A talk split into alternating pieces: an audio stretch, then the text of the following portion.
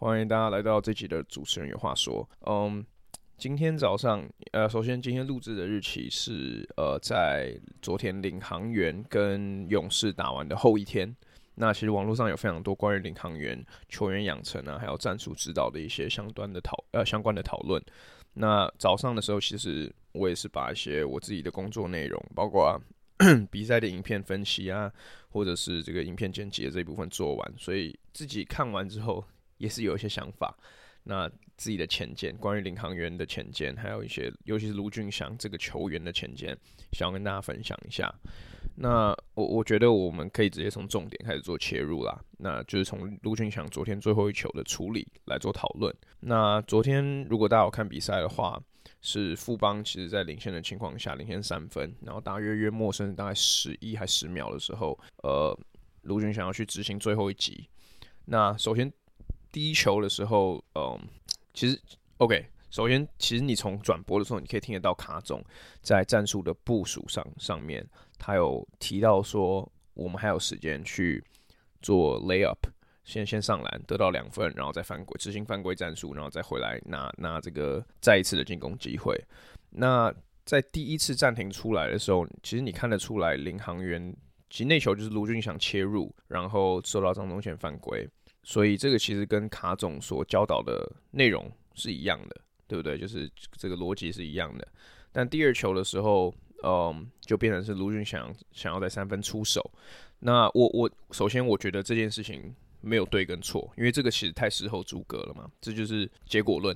那我觉得如这个就是球员嗯要去自我判断的地方。对我而言，看起来卢俊祥在三分线出手的这个原因是因为。一波进攻已经过了，他的判断可能是可能是说，OK，我们没有时间再去执行犯规战术了，我们这一球三分就要想办法把胜负定下来。因为甚至你可以看得出来，卢俊祥在接到第二波进攻接到球的时候，他在外线盘球看了一下，就是呃审视一下球球场上的防守布阵，而决定去做最后一击的出手在三分线。所以我觉得这个不是问题，因为其实你你如果大家记得的话，今年呃是工程师打谁啊？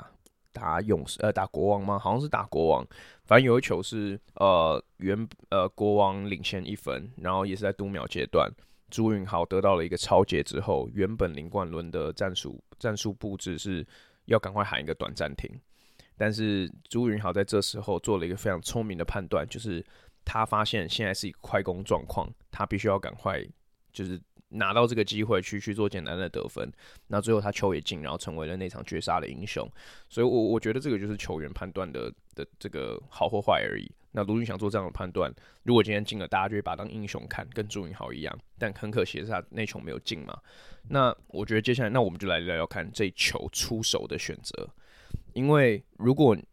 至少在我眼里啊，我在看影片的时候，我自己的认知是卢俊祥这一球想要去赖犯规。让裁判去决定比赛应该会怎么走。那对我而言，这个就是一个明星球员和非明星球员的分水岭，或是经验上面的差异。因为我觉得好的一个非常好的球员，他的逻辑会比较想是今天比赛在这个阶段就是要主导权就是要在我手上，就是我只能控制我能控制的，我不会想要让裁判就是去赌说裁判会去控制这件事情。我觉得一个很好的例子就是几年前还在火箭的 James Harden 嘛，因为那时候其实每一年 Harden 在在例行赛的时候都是 MVP 等级的球员，但每到了季后赛，他的表现就会有一个蛮大的这个下降。那其实一个很大的原因，这也是外媒很常去 criticize 他的一个点，就是他太依赖买饭这件事情。那这件事情的坏处当然就是裁判在季后赛的时候本来就是比较不会去明哨。那这件事情跟在关键时例行赛关键时刻也是一样的道理，就是关裁判在关键时刻就不会想要去 interject 或是把自己置入在比赛里面嘛，因为这个其实大家都希望球员可以是最后决定比赛的最终决策者。那卢俊翔这一球吧，选择了以赖犯规的方式让裁判去决定比赛，我觉得本身就是一个蛮大的蛮大的失策啦，就是是一个蛮危险的举动，因为首先 裁判看得出来你是想要赖犯规，对不对？就是我觉得第第一点是在我自己的认知里面，我看完各个角度之后，我并不觉得这球是一个犯规，就是本身我觉得就不是一个犯规，所以卢俊祥没有要到。那如果假设是一个比较五十五十的 play 的话，甚至我觉得裁判也有可能就会把它放掉，对不对？假如今天时空背景比较不一样的话，因为裁判就是不想要，就是每一个联盟其实都是这样嘛，裁判就是不想要把自己当成比赛的主角，也不应该是这个样子。对，那我知道很多人听到这边可能就会说，哎、可是上礼拜那个谁，那个国王打领航员的时候，那个 Jeff Ayres 的进攻犯规，裁判为什么要就是把自己置入到比赛里面？这个是另外一个 topic。但如果要简单 summary summarize 的话，你如果去看另外一个角度，Q 推人那个那个进攻犯规，它并没有导致 Jeff Ayres 去做到进攻犯规的这个动作。如果你去看影片，Jeff Ayres 从头到尾都没有停下来 set 好 pick。让防守者有机会可以去绕过他，所以那那而且他把卢陈俊南直接撞倒在地上，所以我觉得等级是不一样的。我觉得不管在何时何刻比赛中，那球就是一定要吹，所以两个情况不一样。OK，那卢俊祥这个问题，我我觉得。就是比较轻微一点，就是跟跟那个上个 play 非差异是对我来说是非常大。那像我刚刚讲的，我觉得这个跟经验也有很大的关系，跟呃球员的判断能力也有很大的关系。我并不是说卢俊祥因为这一球他就不会是一个明星球员，因为论数据来讲，他是联盟中本至少在本土里面接近明星球员等级的一个球员。但是他一直在处理球上面，尤其就算在今年他状况好的时候，他处理球的能力都不是非常的好。我上礼拜看这个数据的时候。呃，差异是更大一点，但是今天我看的时候，卢俊祥今年的总助攻是八十七次，失误是八十六次，也就是说他助助攻失误比是将近一比一。这以球队的第一的控球者来讲，老实说是非常的不及格。那我们也来聊聊这一点，因为我觉得卢俊祥在我眼里现阶段他就不是一个适合胜任球队第一主控者的角色。但是常常在战术的设定上面，他就是做这样子的工作。那我昨天有看那个有有追到小胡一一段的直播，就赛后的直播。那他有提到一个还蛮好的观点，就是也许这个就是球队在球员养成，在卢俊祥技能包养成上面着重的一个重点。我觉得有可能啊，我觉得有可能那个领航员就是希望卢俊祥可以把控球这个角色再扮演得更好一点。但是我觉得对对对我而言，一个年轻球员要去学习的时候，就是就是。Mistake 或者是这个失误什么的，这这个是必然的，就是做错事情这件事情是必然的。但是要怎么让年轻球员从失败中成长，我觉得这个才是最大的重点。因为如果你去看今年卢俊祥的表现，他处理球这件事情是一是一直被球迷呃骂，或是被被被嘴的一件事情，因为他就是就算在。不是关键时候，他的处理球能力也是非常的一般般。最好最好的情况其实就是一般般。但我我觉得我会说他适合第二呃控球者的表现呃这个角色的原因，是因为他在于解读比赛的这个能力上面，我觉得有时候是有点欠缺的。那我觉得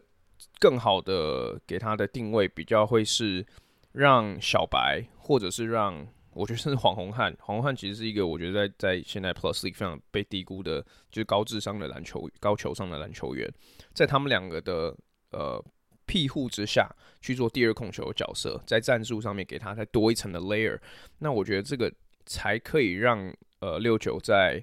呃控球的这件事情，也许可以得到更大的帮助，对不对？有人可以跟他相呼应。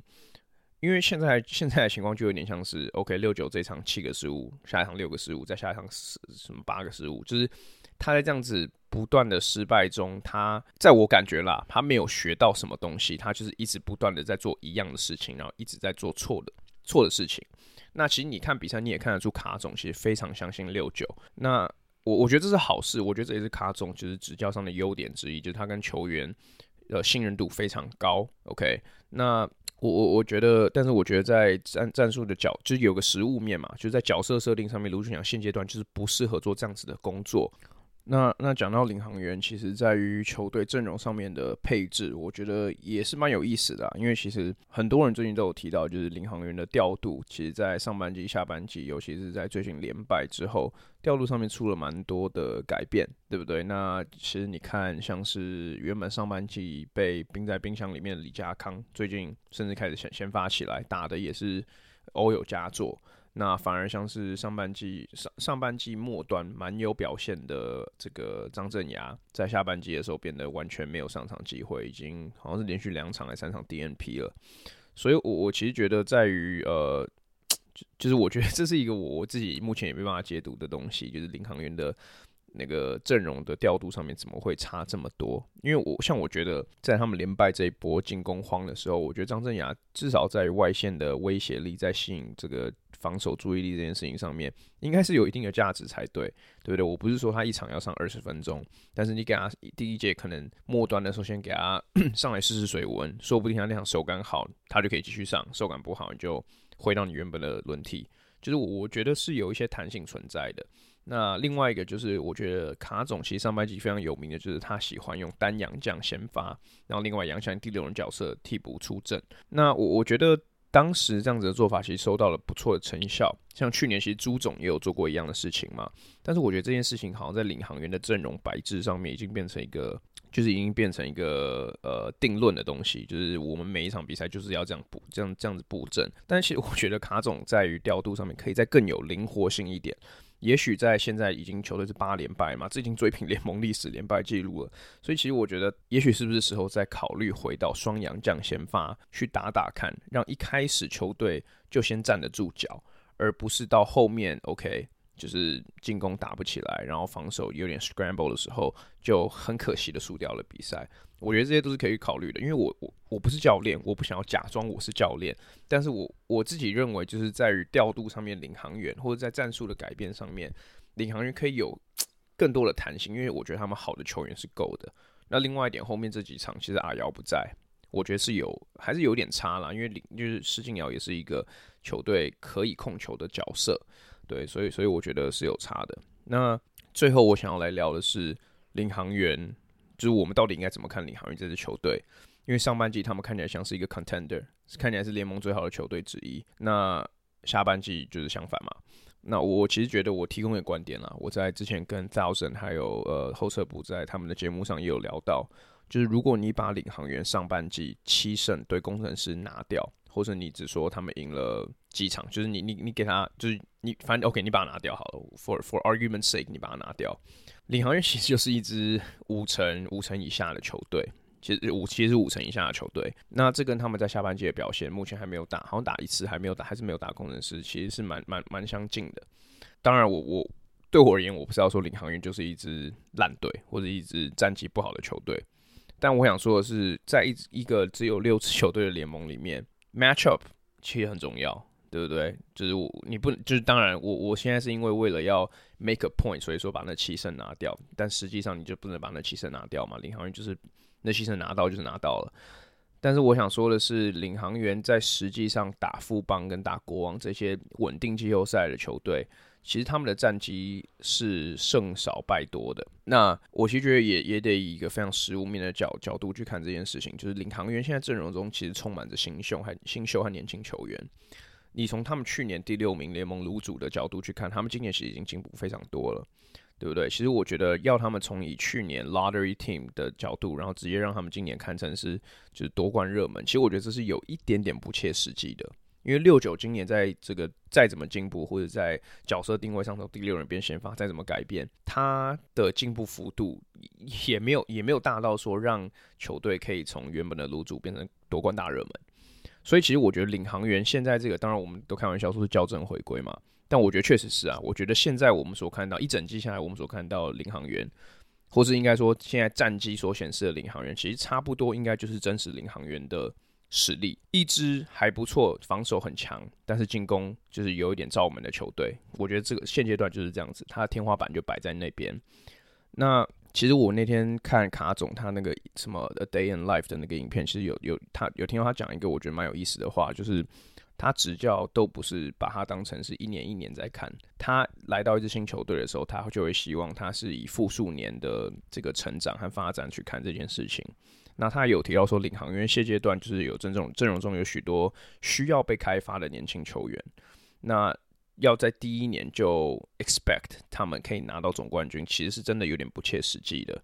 那如何在年复一年的让球员成长，让球员就是在于经验上面有正向的累积？其实我觉得这个才是领航员和卡总现现阶段最大的呃学分或者最大的任务，对不对？领航员今年进季后赛，我觉得已经是成功了，因为其实你看技术大家在预测的时候，根本我根本身边至少我身边啊没有听到有人说领航员会进季后赛啊。对不对？所以，我我觉得他们能以季后赛，而且还不是以第四种子，就是低迷飞过，他们有可能还是能以第三种子进到季后赛。我觉得这件事情已经是值得赞赏了，对不对？那小白，呃，卢俊祥的成长，呃，也许张镇衙后续的回归，也许我不确定。但是这些球，要还有黄宏汉，就是去年伤愈复出回归，这几件事情，其实我觉得让领航员今年整体下来的表现是一个加分，是一个正向的发展。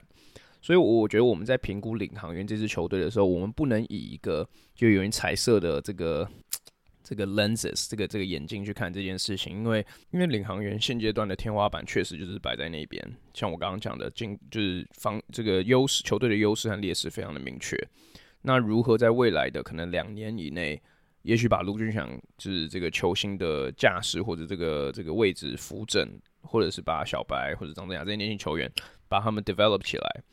这才是未来他们可以可能争夺冠军最大的本钱存在。所以，所以领航员今年不管在季后赛能走多远，就是我也不会说他们没完完全全没有可能杀进冠军赛，或者他们完完全全没有机会掉出季后赛。就是我觉得现在领航员有趣的地方，就是他能再往上，也能再往下，对不对？就是我觉得他他不是一个定数定论的东西。所以，所以我觉得领航员今年不管接下来赛季或者季后赛走多远，都不是一个很大的重点。重点是他们今年已经成功的把球队的 identity。找到了，然后几个 key pieces 也 develop 出来了。那如何在未来 build on that，那个才是最大的重点。那我觉得我讲这个可能会有一些人不同意。那我觉得也非常欢迎大家来讨论，这些是我个人的一些想法。我自己我也不觉得我自己是领航员球迷，但是我觉得我从一个旁观者的角度去看这件事情，我是这样想的。对，那如果大家有什么看法，也欢迎跟我分享。那这集我就先录到这边，告一个段落。那谢谢大家收听，我们下次见。